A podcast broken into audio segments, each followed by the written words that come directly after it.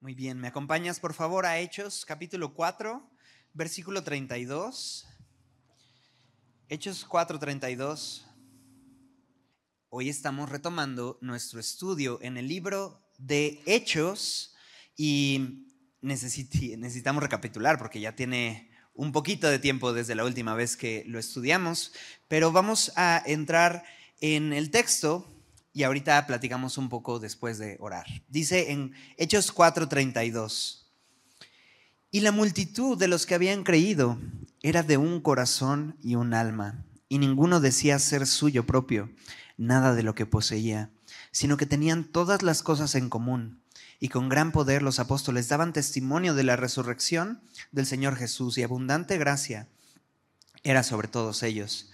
Así que no había entre ellos ningún necesitado porque todos los que poseían heredades o casas las vendían y traían el precio de lo vendido y lo ponían a los pies de los apóstoles y se repartía a cada uno según su necesidad.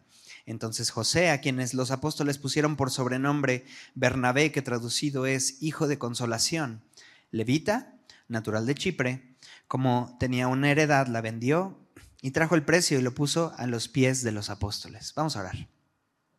Señor, Queremos hoy entender a la luz de tu palabra tu voluntad. ¿Quién eres tú, Señor? ¿Y qué quieres de tu iglesia? Hemos estado aprendiendo cómo tu iglesia necesita ser guiada por el Espíritu Santo. Tú has dejado el Espíritu como la ayuda, como el auxilio, como aquel que guía las actividades y le da sentido y propósito. Entonces oramos para una llenura del Espíritu Santo, no solo para entender, sino para obedecer tus palabras y así ser tus discípulos.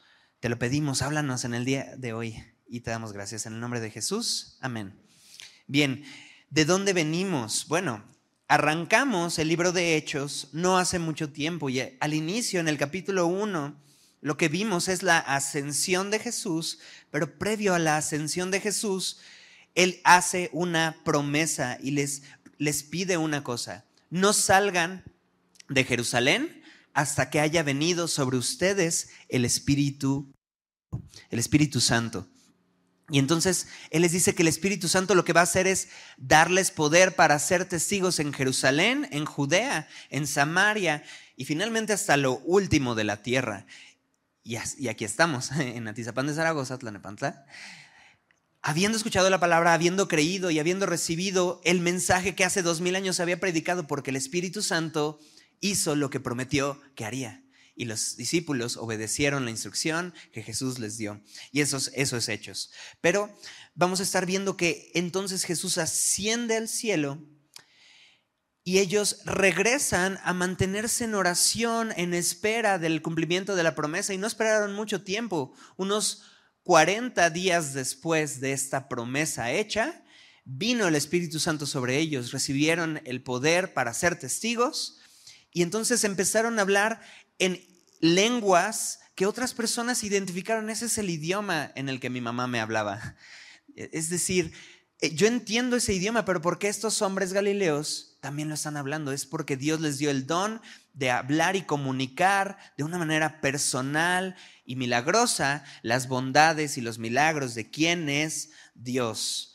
Eh, y ellos hablaban las maravillas de Dios y proclamaban esto. Pedro se pone en pie, declara delante de todos quién es Jesús. Jesús, el que ustedes entregaron, es aquel a quien Dios confirmó para ser y que es y que ha sido el Salvador del mundo. Y es por su sangre que tenemos perdón de pecados. Entonces, Pedro habla con denuedo, la gente cree y responde al Evangelio y la iglesia comienza a crecer porque Dios añadía cada día a los que habían de ser salvos. Dios estaba obrando en medio de la iglesia.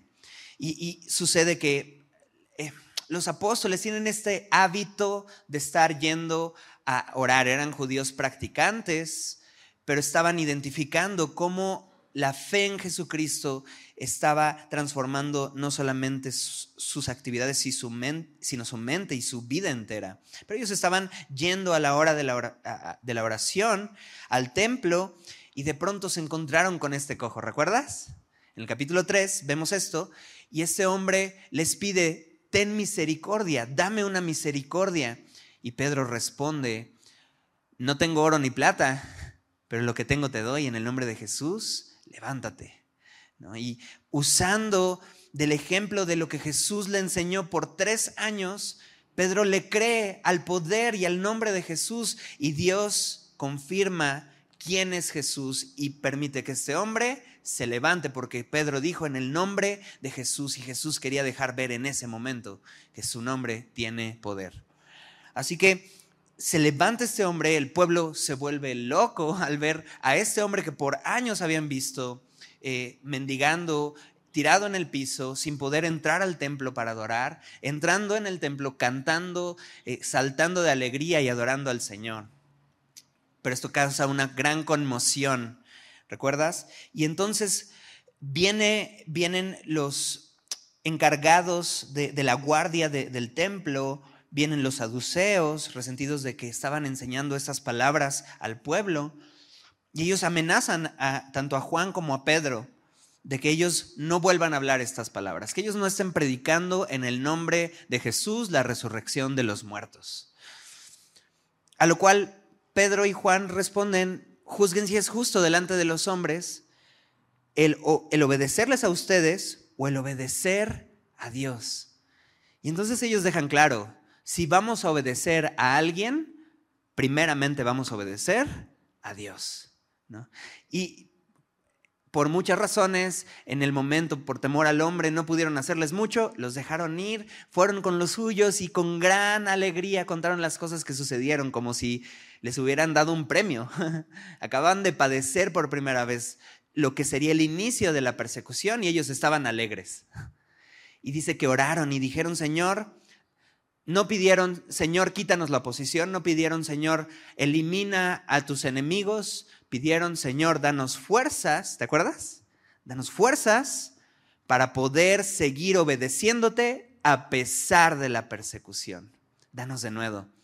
Ahí es donde nos quedamos y es donde entra este contexto. Dios sigue añadiendo gente a su iglesia y nos va a explicar en un contexto de algo que ya ya nos es familiar porque ya vimos en una sección en Hechos 2:43 al 47 un pasaje muy similar a lo que tenemos delante de nosotros el día de hoy. Eh, ahí veíamos cómo tenían todas las cosas en común, compartían de sus posesiones y eh, eh, había una unidad especial en la iglesia. Entonces esto es un eco de lo que ya vimos en Hechos 2, 43 al 47. No voy a profundizar mucho en ello. Si quieres puedes volver a revisar la enseñanza de ese día, pero Creo que esto sirve como una introducción para el capítulo 5 y lo que va a venir, como una explicación de lo que vamos a ver también el día de hoy a través de Ananías y Zafira y esta, esta venta que ellos tienen y este suceso que pasa. Así que lo que vemos en el versículo 32 es eso. Un corazón, un alma, lo hemos visto en todo el libro de Hechos, Ninguno decía ser suyo propio nada de lo que poseía. Ellos habían entendido una cosa, que aunque ellos tenían cosas, no las tenían porque ellos las habían adquirido por su gracia y esfuerzo y capacidad, sino toda buena dádiva y todo don perfecto descienden de lo alto. Ellos habían entendido, si poseemos, si tenemos, es porque en primer lugar Dios nos lo dio. Y entonces, por eso ellos pueden decir, sí poseo, pero no es mío, porque me fue dado. Y yo solamente lo tengo para administrarlo, para simplemente darle el uso que pueda servir para glorificar al Señor y para bendecir a otros. Entonces, eso es lo que la iglesia estaba entendiendo. Ninguno decía ser suyo propio nada de lo que poseía, sino que tenían todas las cosas en común. Eh, ah, mencionábamos cuando veíamos en Hechos 2, 43, que algunos confunden esto como una especie de comunismo antiguo, pero no puede ser más distante a esta realidad. Porque si bien la idea de el comunismo es yo tomo para repartirlo, aquí no era que la iglesia estaba tomando de, alguien algo, sino que todo esto había sido motivado desde dos áreas. Uno, el amor de la iglesia hacia las otras personas, sobre todo personas que habían viajado a Jerusalén para celebrar unas fiestas, escucharon el Evangelio y decidieron permanecer. Y entonces la iglesia vio una necesidad de que ellos tuvieran sustento para que pudieran permanecer en Jerusalén aprendiendo la palabra. Nadie los podían mandar a vete a tu ciudad y busca una iglesia porque no habían iglesias, ¿me entiendes? Entonces lo que tuvieron que hacer fue buscar la manera de poder eh, hospedar a, a estos nuevos creyentes que venían de paso. Y era motivado por el amor.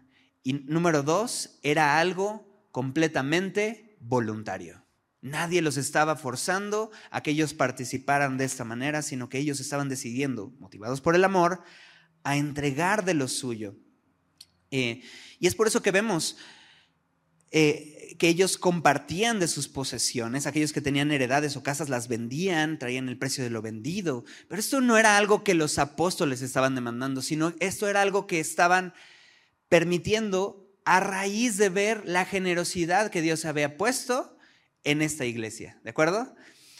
Eh, así que, solo en contexto, no es la primera vez que vemos a alguien reaccionando de esta manera. En el Evangelio de Lucas, vimos y conocimos, por ejemplo, a Saqueo. No sé si recuerdas a Saqueo el chaparrito así, que vivía en Jericó.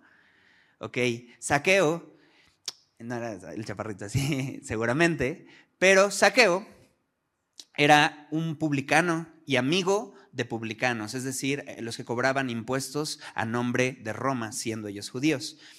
Y Saqueo había saqueado a mucha gente eh, para ganancia personal, y en el nombre de Roma. Pero él cuando entendió y vio la misericordia de Jesús, la respuesta natural que él tuvo fue, voy a vender la mitad de todas mis posesiones y si alguien le robé, le voy a restituir, me parece que hasta tres veces lo que le robé. O sea, en su corazón hubo tal gratitud y tal entendimiento de su condición y del perdón que había recibido que él respondió en he robado, ahora lo que quiero hacer es dar y compartir, ¿me entiendes? Así que, eh, si bien lo que estamos viendo es algo que sucedió en un tiempo con la iglesia, tenemos que entender lo que no es algo que el Señor está requiriendo que se haga en cada generación de iglesia, pero sí nació en ese momento como una respuesta natural a las circunstancias que estaban pasando en ese tiempo y la iglesia estaba dispuesta a entregar lo que fuera necesario para amar al Señor y amar a sus hermanos. ¿No es algo muy hermoso eso?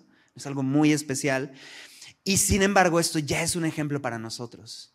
¿Qué estaríamos dispuestos nosotros a dar por el Señor y por nuestros hermanos? ¿no? Tal vez si el Señor nos pidiera, da esto, ¿qué cosa diríamos al Señor? Te doy lo que sea menos esto, ¿no? ¿Qué cosa nos tenemos aquí en, en el bolsillo del pantalón que le decimos, Señor, toma lo que quieras menos esto? ¿no? Y de pronto textos como estos pueden ser incómodos porque nos hacen sentir, híjole, ¿y si el Señor me pidiera algo así a mí también? No, pero qué bueno que eso no es un mandato, ¿no? Sino que fue algo que ya el pastor explicó, que nada más fue circunstancial. Pero ahí está, sin embargo, el hecho de decir, la iglesia fue generosa y amó más al Señor y más a sus hermanos que a sus posesiones y a su comodidad. Y sigue siendo un reto para con nosotros. Pero esto, creo yo, es algo que el Espíritu Santo produce. ¿no? El amar, el, el dar generosamente, creo que es algo que viene del Espíritu Santo. Así que no lo fabriquemos, Simplemente dejemos que el Señor ponga ese don en nosotros. Y vamos a estar hablando un poco más sobre de esto. Algo más que quiero notar antes de pasar al capítulo 5 es lo siguiente. En el versículo 33 dice que con gran poder los apóstoles daban testimonio de la resurrección del Señor Jesús y abundante gracia era sobre todos ellos. Bueno, lo último que vimos justamente fue en el capítulo 4, versículo 29, esta oración en donde ellos decían, y ahora Señor, mira sus amenazas y concede a tus siervos que con, ¿con qué? Con todo de nuevo hablen tu palabra. ¿Y qué es lo que sucede en el versículo 33? Tan solo unos versículos después, con gran poder los apóstoles daban testimonio. ¿Sabes qué? Dios contesta las oraciones. Sobre todo cuando tú oras de acuerdo a la voluntad del Señor. Señor, danos poder para poder dar testimonio. Y el Señor de inmediato concede. Y no podemos olvidar que los apóstoles no tenían algo, algo digno en ellos o algo sobresaliente en ellos para pensar que ese poder venía de ellos, sino todas las evidencias nos dejan ver que ese poder lo habían recibido de parte de Dios porque Dios quiso usarles a ellos para transmitir su mensaje. Así que Dios estaba contestando las oraciones y creo que puede ser para nosotros un consuelo saber esto. El Señor nos escucha y el Señor contesta nuestras oraciones. Me encanta el final, dice que abundante gracia era sobre todos ellos. La palabra eh, abundante gracia, esta frase se traduce como un mega haris, que es, es esta, e, este extra de gracia y de favor de Dios. O sea que era evidente que no era solamente circunstancias que les estaban saliendo bien porque eran buena gente sino que Dios estaba detrás de sus operaciones, que Dios estaba respaldando lo que la iglesia estaba haciendo. Es decir, no había confusión. Dios estaba detrás de lo que estaba sucediendo en la iglesia de Pentecostés. Y eso, entonces vemos evidencias de que el Espíritu Santo está obrando en ellos, eh, vemos evidencias a través de la unidad, un corazón, un alma, vemos evidencias a través de la obediencia y la capacidad sobrenatural que Dios da para obedecerle. Vemos evidencias a través de salir de la, de la comodidad para poder dar más allá de lo que uno daría en sus propias fuerzas. Esa es, la iglesia que vemos. Y de pronto se nos presenta este ejemplo en el versículo 36. Entonces José, a quienes los apóstoles pusieron por sobrenombre Bernabé, que traducido es hijo de consolación, levita, natural de Chipre, como tenía una heredad, la vendió y trajo el precio y lo puso a los pies de los apóstoles. Nos dijo que esto era algo que sucedía, pero de pronto enfoca la atención hacia este hombre, José, llamado Bernabé. Eh, es interesante algunos piensan que Bernabé, ese hombre llamado Bernabé, es el mismo Bernabé que vamos a estar conociendo en el libro de Hechos, ese hombre que fue y animó a Pablo, a Saulo, para poder perseverar en el ministerio, aquel Bernabé que acompañó en los primeros viajes misioneros de Pablo. Algunos piensan que es el mismo.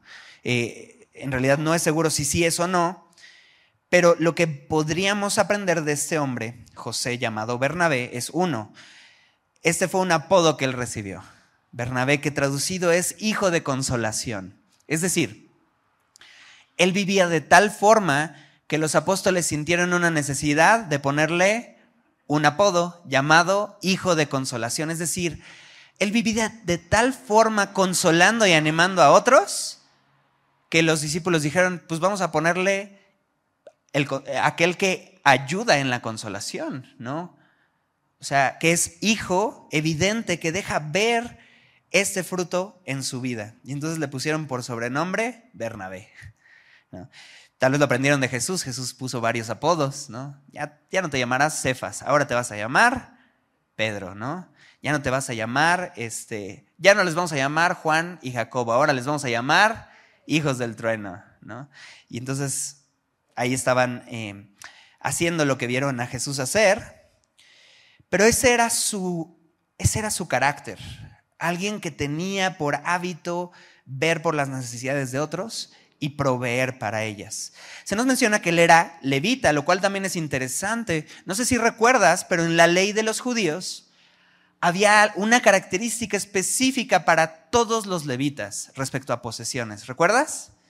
Los levitas no podían tener posesiones eh, de tierras, ¿recuerdas? Eh, justamente lo vemos en la ley, tanto en Levítico como en Deuteronomio, que Dios les dijo, ustedes no tendrán una posesión ni tendrán una herencia, porque Él dice claramente, yo seré su herencia. Yo seré su herencia. Específicamente la tribu de Leví. Ignoro por qué en esta ocasión Bernabé tiene o no tiene tierras. Pero sin importar si era una costumbre o si, se perdió el hábito de respetar esta instrucción en, en la ley, este hombre lo que hace es entregar y dar conforme al carácter y el don que había recibido de parte de Dios. Él le estaba dando. Y entonces se nos presenta este ejemplo como una introducción a lo que vamos a ver en el capítulo 5. Pero algo que quiero ver antes de pasar al capítulo 5 es esto. Pienso que este hombre, más allá de, decir, wow, Bernabé era un hombre dadivoso y exaltar el nombre de, Bernabé, nos deja ver que Dios estaba obrando en la vida de un hombre, dándole un don y dándole una capacidad para poder bendecir y ministrar a la iglesia. Y de hecho la Biblia nos habla sobre diferentes dones que Dios ha puesto en su iglesia. Si me acompañas rápidamente a, Romanos capítulo 12, versículo 8, podríamos encontrar, un poquito antes vamos a ir, pero Romanos 12, me parece que es el versículo 7 o 6, vamos a encontrar cómo Dios puso en la iglesia dones para poder bendecir y ministrar a los santos. Romanos capítulo 12. Vamos a ir desde el versículo 6. Y dice así, de manera que teniendo diferentes dones según la gracia que nos es dada, si el de profecía, úsese conforme a la medida de la fe o si el de servicio en servir, o el que enseña en la enseñanza, el que exhorta en la exhortación, el que reparte con liberalidad, el que preside con solicitud, el que hace misericordia con alegría. El amor se hace en fingimiento, aborreced lo malo, seguid lo bueno. Pablo eh, da en esta epístola una un breve resumen de lo que podemos nosotros como creyentes ver en nuestra propia vida al haber creído en el Señor, haber recibido estos dones. Algunos tienen el don de la exhortación, algunos tienen el don de la enseñanza, algunos tienen el don del servicio. Si quieres ahondar un poquito más en este tema, te animo a que puedas escuchar la conferencia justamente en Romanos capítulo 12, ahí vas a poder escuchar un poco más respecto de los dones, pero eh, quiero enfocarme en el versículo 8, como dice, el que reparte, en otras versiones dice el que da o el que, el que da a otras personas, dice que debe de hacer uso de este don con liberalidad. La palabra liberalidad nos habla acerca de una sinceridad, una capacidad de entregar sin pretensiones, simplemente dar con una libertad de saber que nada es mío, todo es del Señor y si Él me puso este don, lo estoy entregando a otros sin ninguna pretensión de yo llevarme la gloria, sino dándole a Él la gloria. ¿no? Es un poco lo que, lo que tiene esta implicación del eh, el don espiritual de dar. Yo creo que Bernabé tenía este don. Yo creo que esto era algo que Dios le había dado de una manera muy natural. Y es muy bello ver cómo en la iglesia Dios ha dado dones. Pero vamos a ver algo. Cuando vemos dones en otras personas y vemos cosas y frutos buenos en la vida de otras personas, y nos aferramos a imitarlo sin entender el trasfondo detrás del por qué está sucediendo, podemos perdernos del objetivo por el cual estas personas lo, han hecho. Es decir, Bernabé estaba dando de sus posesiones de una manera muy natural y muy sincera. Pero la iglesia no estaba llamada a que todas las personas actuaran de la misma forma, porque Dios ha puesto diferentes dones. Y creo que por eso nos presenta el ejemplo de Bernabé antes de presentarnos a Ananías y a Zafira. Para dejarnos ver esto, si recibiste el don de dar, ejercítalo con liberalidad, ejercítalo con sinceridad. Dar es bueno, pero la motivación detrás de compartir de lo que yo tengo es tan importante como el dar mismo. Debo de entender por qué estoy haciendo lo que hago. La motivación detrás del dar es tan importante como el dar mismo. Y eso es lo que creo Ananías y Zafira van a servir como ejemplo. Capítulo 5, versículo 1.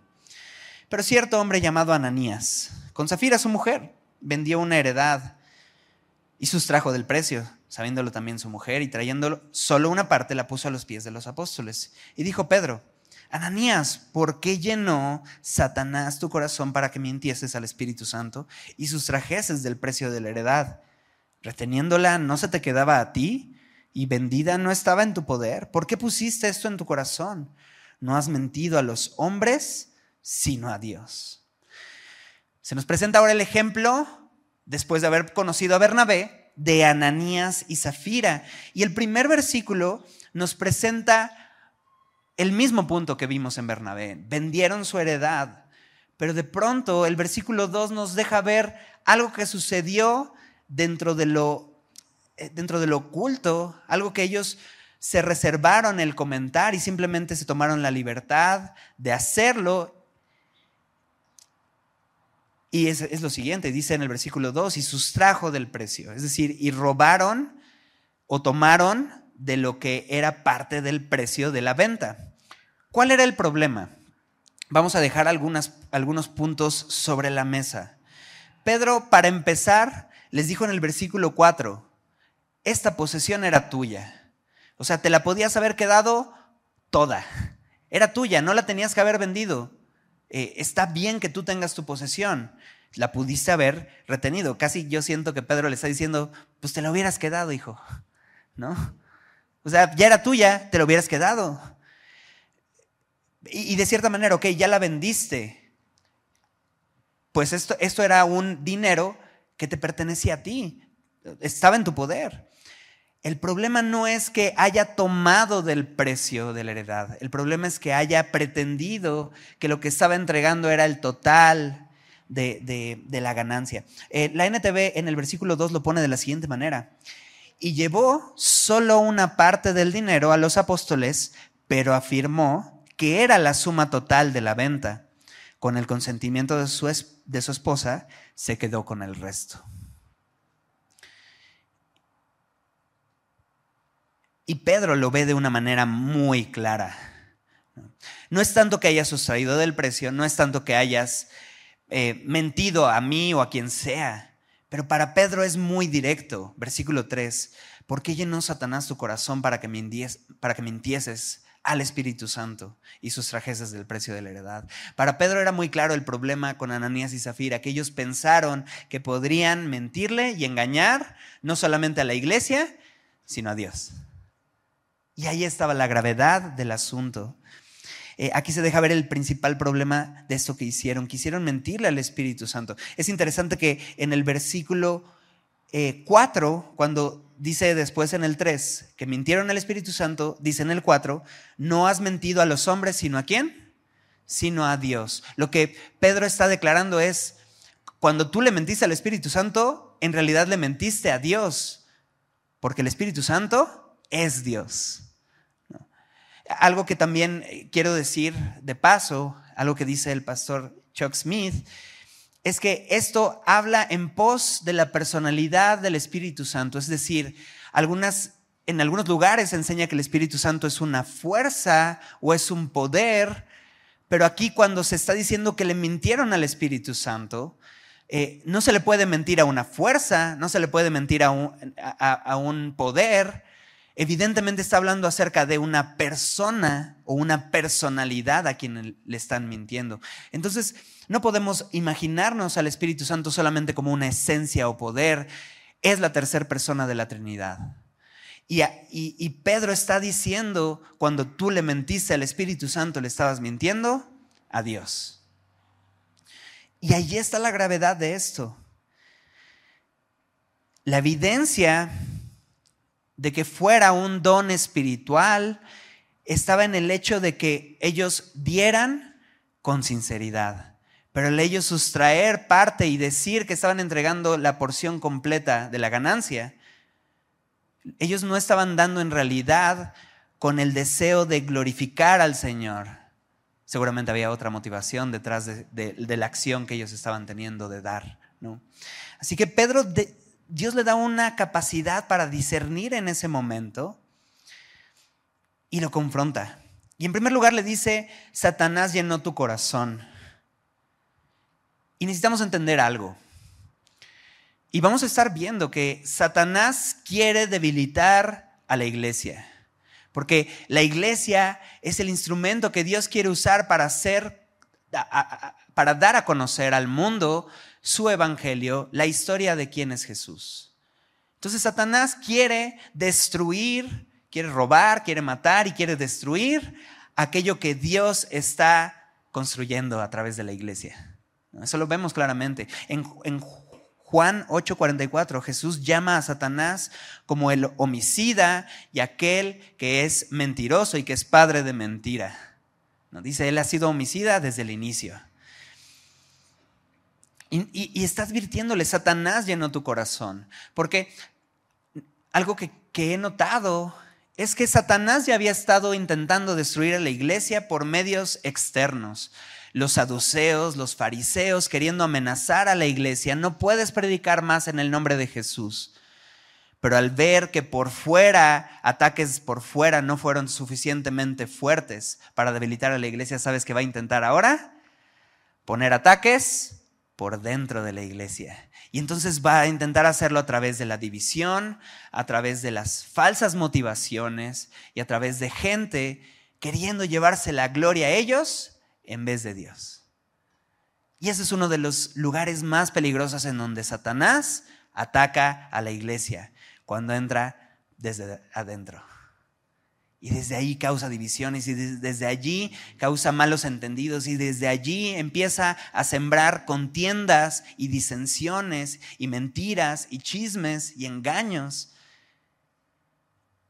Y lo que sucede es que Pedro detecta este peligro y detecta que de cierta manera Satanás está queriendo dividir a la iglesia. Pero sabes que también detecta en el versículo 4, ya no culpa a Satanás. Dice, ¿por qué pusiste esto en tu corazón. Está implícito que el que puso también esto en su corazón fue Ananías. Es decir, sí, permitiste que Satanás sembrara esto en tu corazón, pero a la vez fue una decisión que tú tomaste. Porque también como iglesia muchas veces somos buenos para culpar a Satanás de todo ese diablo, el diablo hizo esto, el diablo me tentó con esto, pero Santiago ya lo vimos cuando pasamos por Santiago, que ni siquiera a veces necesitamos de la tentación de alguien, sino que con nuestras propias concupiscencias somos atraídos y seducidos y de ahí pasa al pecado fácilmente. Es decir, lo que ya está dentro de nosotros produce el pecado. lo que está sucediendo es que más bien Satanás toma lo que ya está dentro de nuestros corazones y lo usa para su ventaja, para matar, para engañar y para destruir lo que Dios está haciendo. Pero al final eso no nos quita responsabilidad sino que nos deja ver, nos deja ver que Satanás quiere usarnos, pero Dios también. Y Dios quiere frenar aquello que Satanás ha estado usando para sus propósitos y empezar a usarlo para su gloria, porque si Satanás busca destruir y matar, Jesús dijo, yo vine para que tengan vida y para que la tengan en abundancia. Así que Pedro advierte un peligro en la iglesia.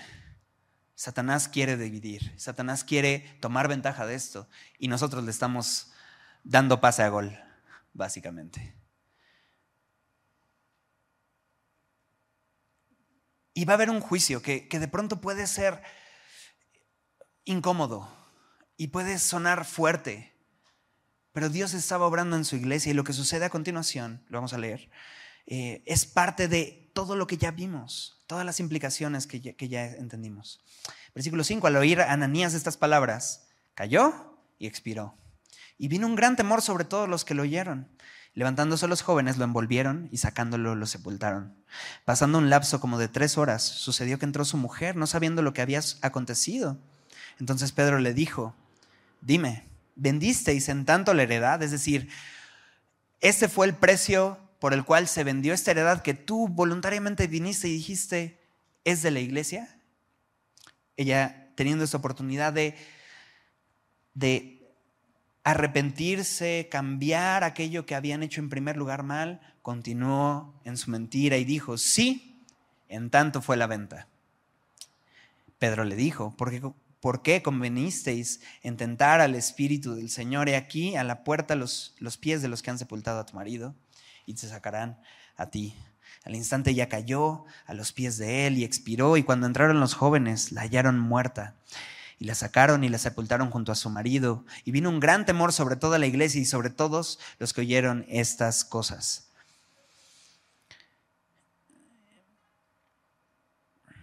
Entonces, eh, el juicio es esto, eh, o, o la consecuencia natural de las acciones que pasaron en esa ocasión fueron estas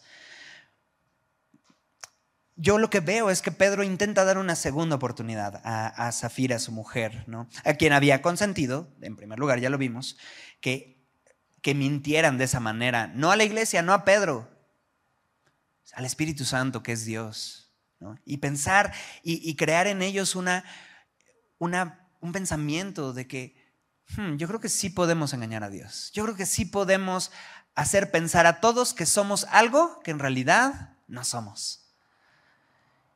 Y entonces Pedro está dando esta oportunidad. ¿Reconoces que esto es lo que dijeron?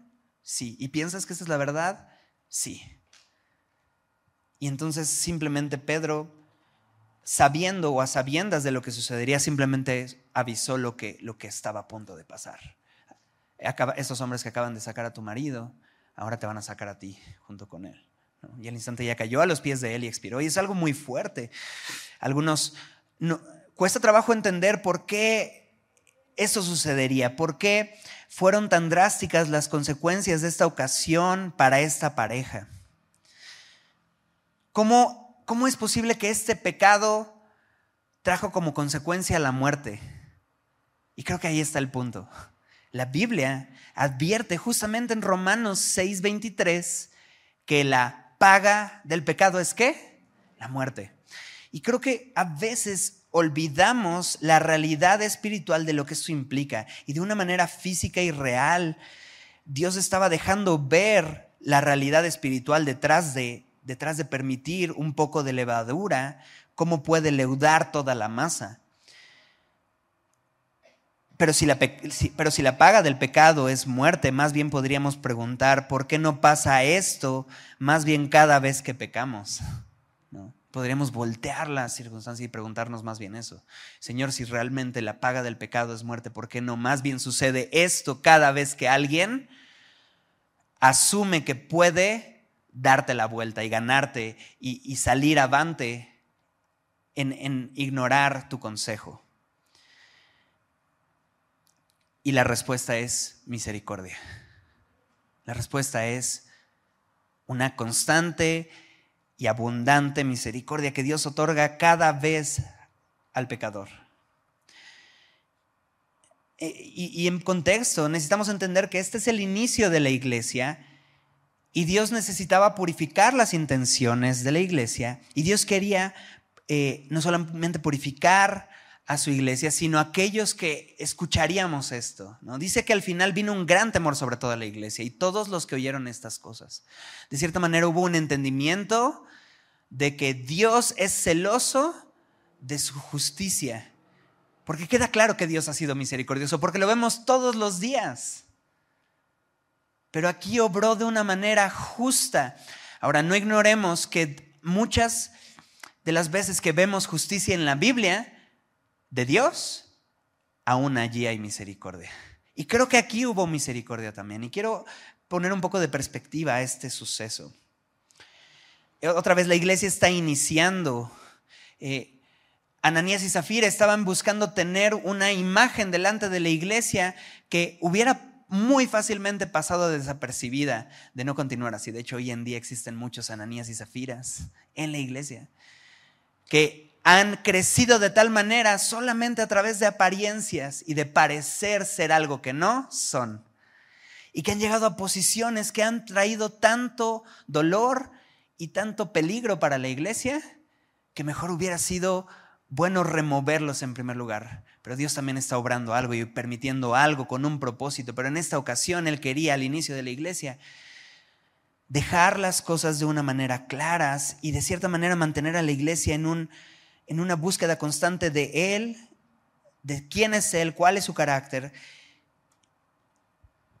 y, un temor de quién es el Señor. Así que, eh, solo en contexto, cada vez que Dios está iniciando una obra salvadora en su pueblo o en su iglesia, Dios era muy tajante en las acciones que sucedían. Esto lo vemos también, por ejemplo, cuando Acán, en, el libro de Josué, muere por desobediencia, justamente al inicio de que Israel entra a la tierra prometida y sucede este juicio severo. También lo vemos cuando Nadab y Abiú eh, murieron al presentar un fuego falso tras la inauguración del tabernáculo. Son, son, sucesos que suceden en momentos clave en donde Dios está obrando algo a favor de la salvación del pueblo y Dios deja ver una santidad que Él tiene y una justicia que Él tiene, como un ejemplo a todos los creyentes para que veamos, sí, claro, Dios es misericordioso, pero también es justo. Así que Dios está obrando en la iglesia y quiere purificarla. Ahora, ¿será que Ananías y Zafira eran creyentes o no lo eran? Bueno, podríamos en realidad ignorar o, no tener claridad respecto a esto, pero yo podría pensar en lo personal que seguramente Ananías y Zafira pudieron haber sido creyentes, que permitieron y dieron cobijo a una idea que era muy peligrosa tanto en sus vidas como en las de otras personas, que es pretender ser algo que no eran y llevarse ellos la gloria o buscar llevarse ellos la gloria, una gloria que solo a Dios le pertenecía.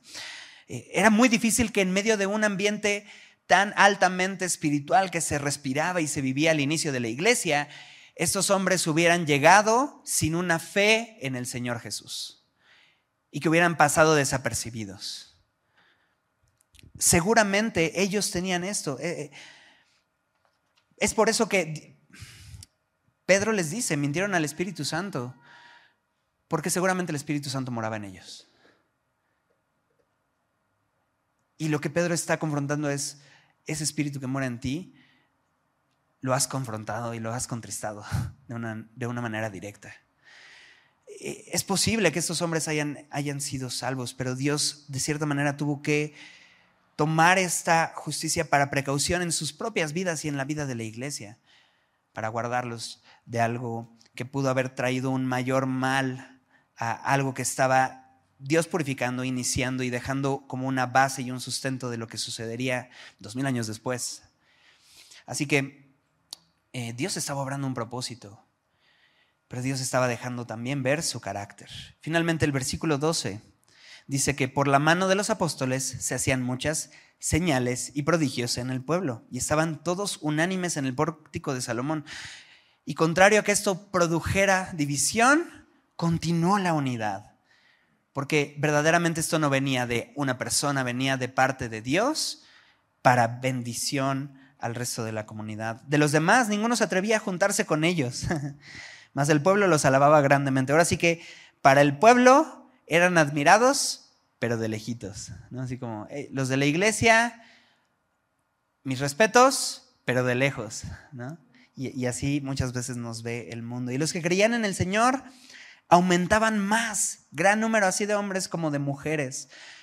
Esto es un eco de lo que veíamos en Hechos 2.47 y el Señor añadía cada día a los que habían de ser salvos.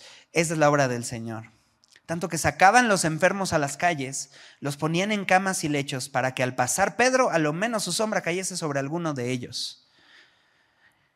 Y aún de las ciudades vecinas muchos venían a Jerusalén trayendo enfermos y atormentados de espíritus inmundos y todos eran sanados.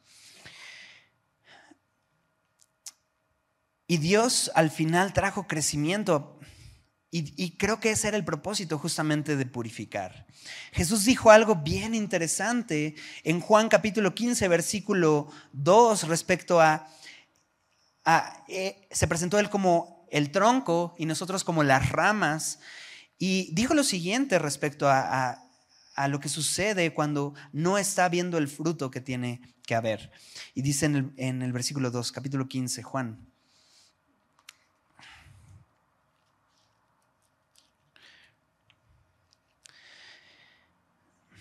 desde el versículo 1, yo soy la vid verdadera y mi padre es el labrador.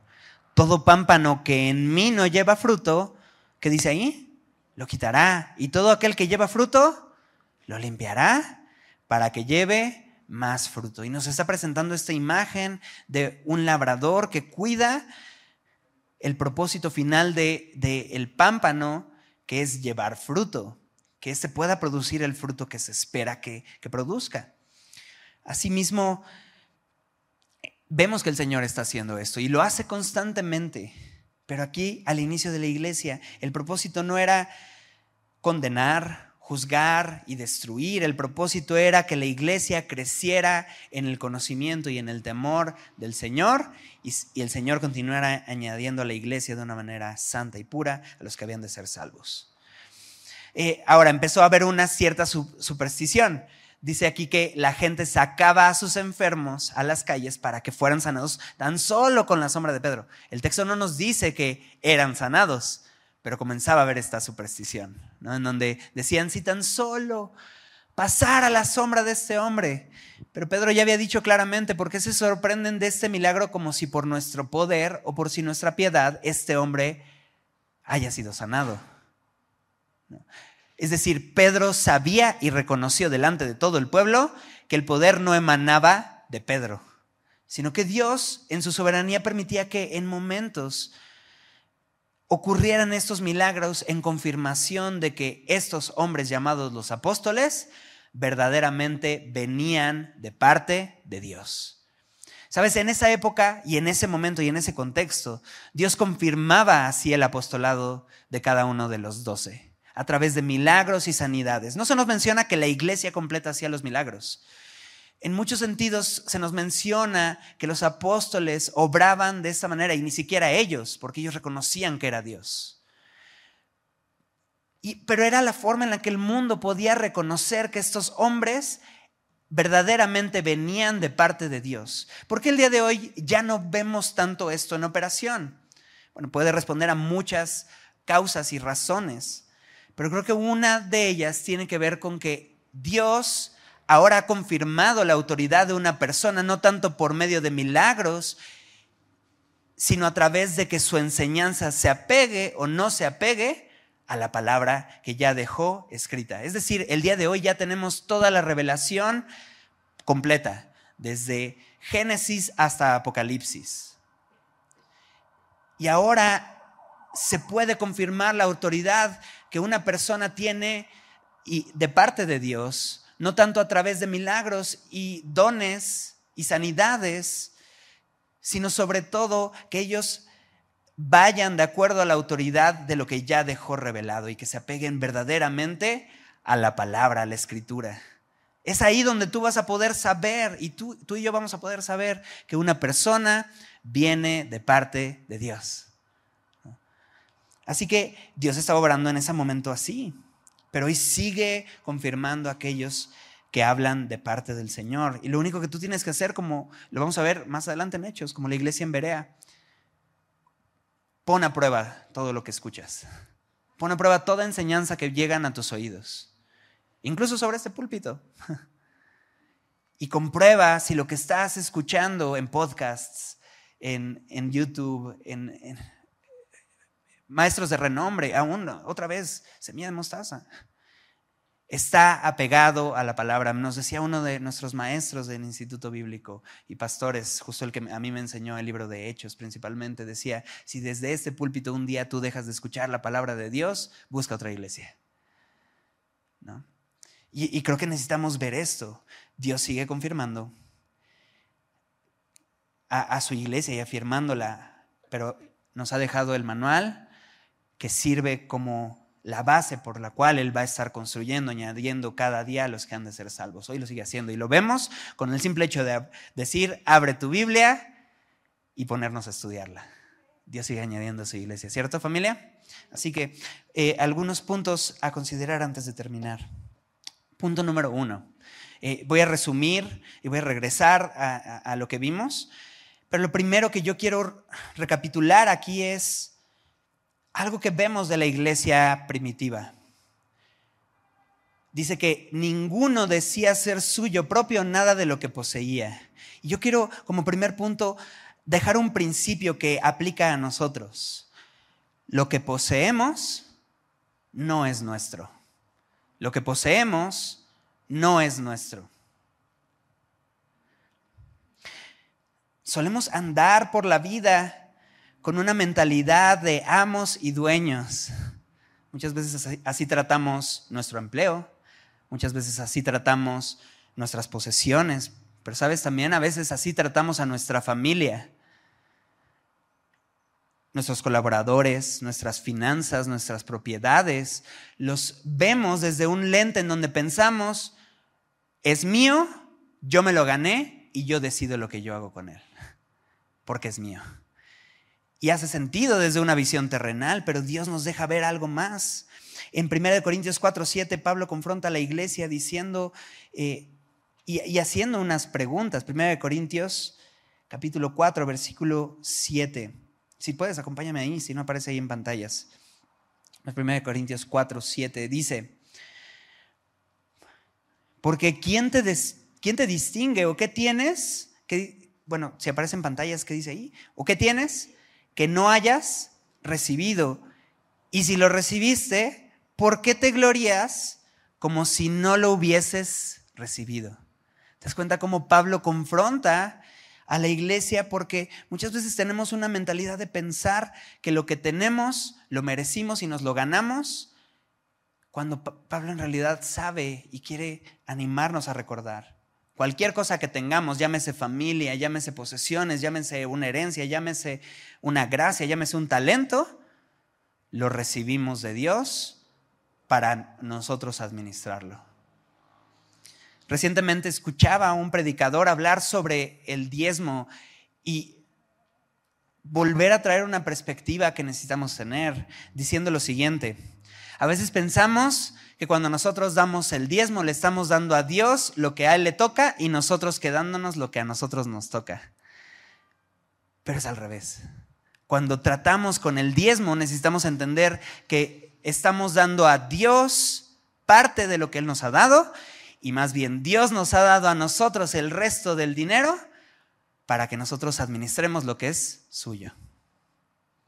Y así podríamos ver la familia, así podríamos ver nuestros talentos, nuestros empleos, cualquier cosa que hemos recibido, sí lo tenemos, pero lo hemos recibido con una gracia que Dios nos ha dado y con una confianza que Dios nos ha puesto para que nosotros lo administremos con fidelidad, pero en realidad es suyo como en la parábola de los talentos.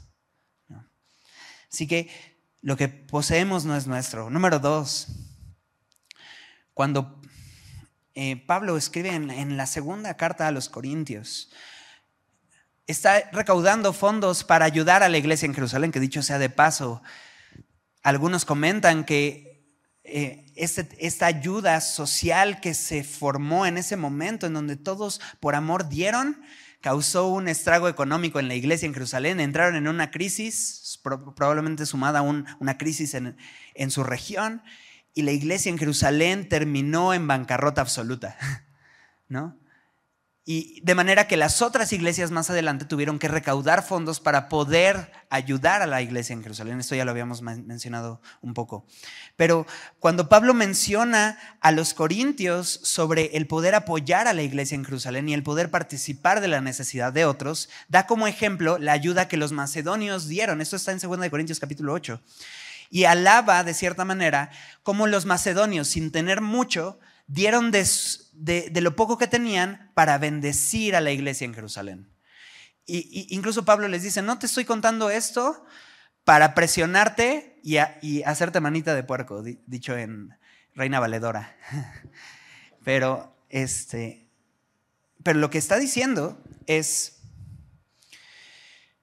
necesitas entender algo y de pronto se pone y vuelca la atención ya no a los macedonios como un ejemplo para de, dar, sino de pronto en, el, en 2 Corintios 8, 9 dice, porque ya conocéis la gracia de nuestro Señor Jesucristo, que por amor a vosotros se hizo pobre, siendo rico, para que vosotros con su pobreza fueseis enriquecidos. Si bien da el ejemplo de los macedonios como un ejemplo de alguien que sin tener mucho dio, al final el mayor ejemplo que Pablo pudo pensar fue el de Jesús, que siendo absolutamente rico en todas las cosas que podemos imaginar, se hizo a sí mismo pobre para poder enriquecernos a nosotros. Es decir, Jesús no nos va a pedir algo que Él no haya hecho antes.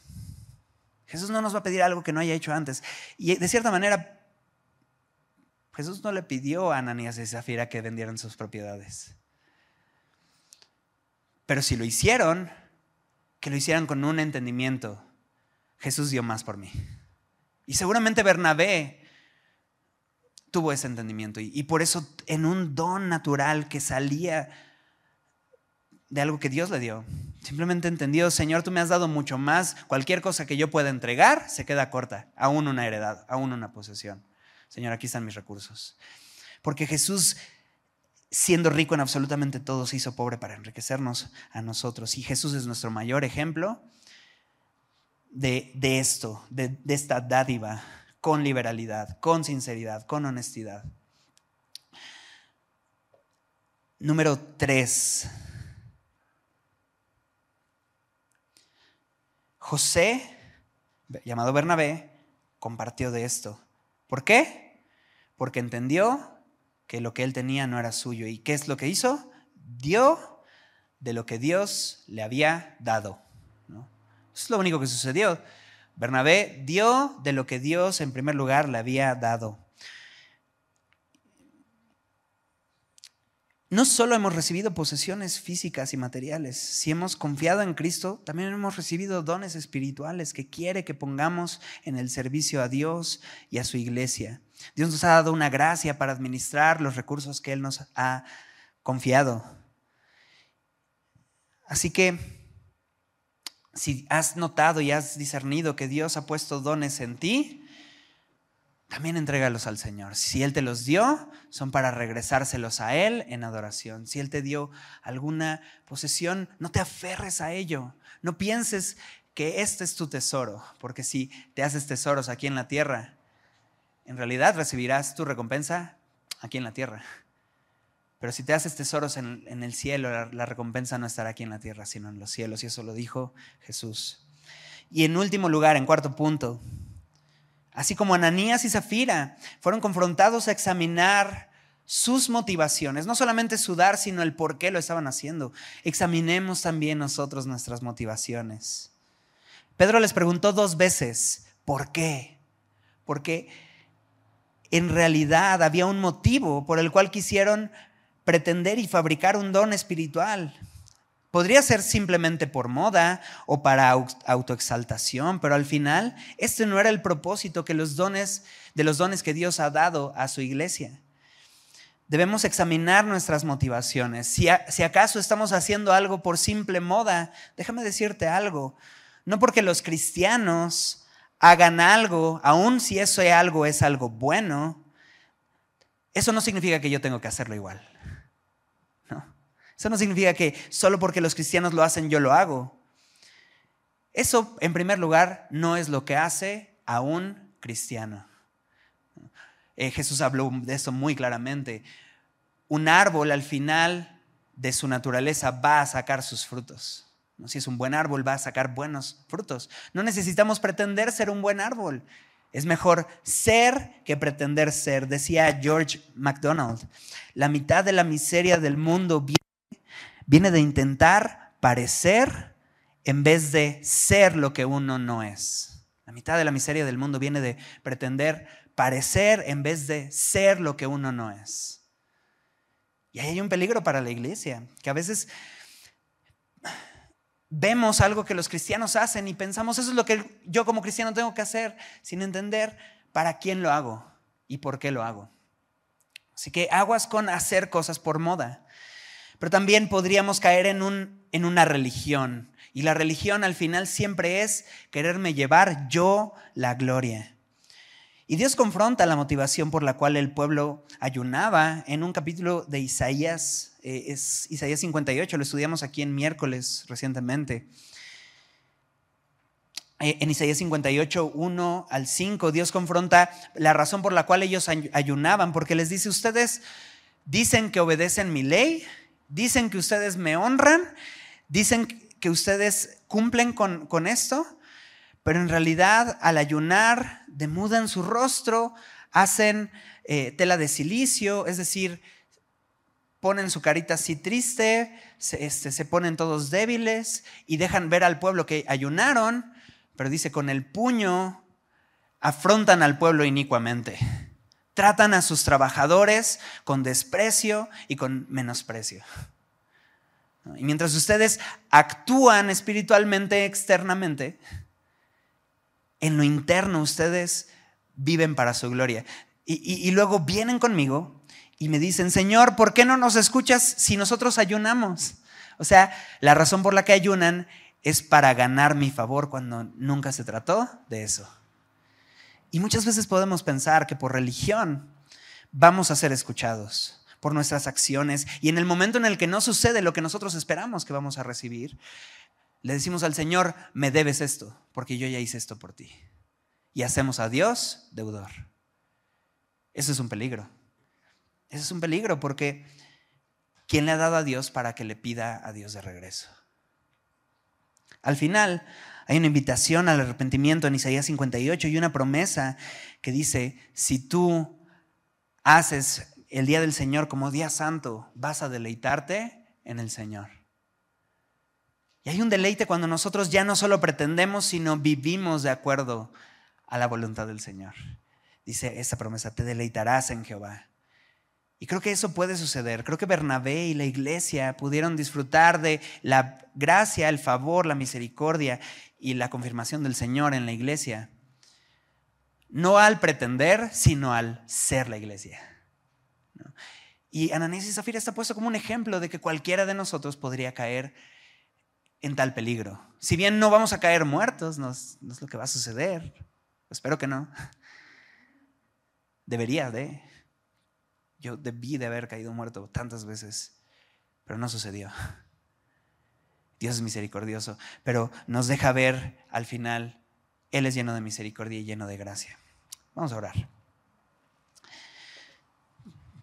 Como iglesia, Señor, te rogamos que puedas purificar nuestras motivaciones y nuestras intenciones. Si has puesto algo en nuestras manos, ser fieles administradores de tus recursos. Si has puesto familia, entender que fue por tu gracia que la has puesto hacia nosotros, Señor, y por tu favor y por tu misericordia, Dios.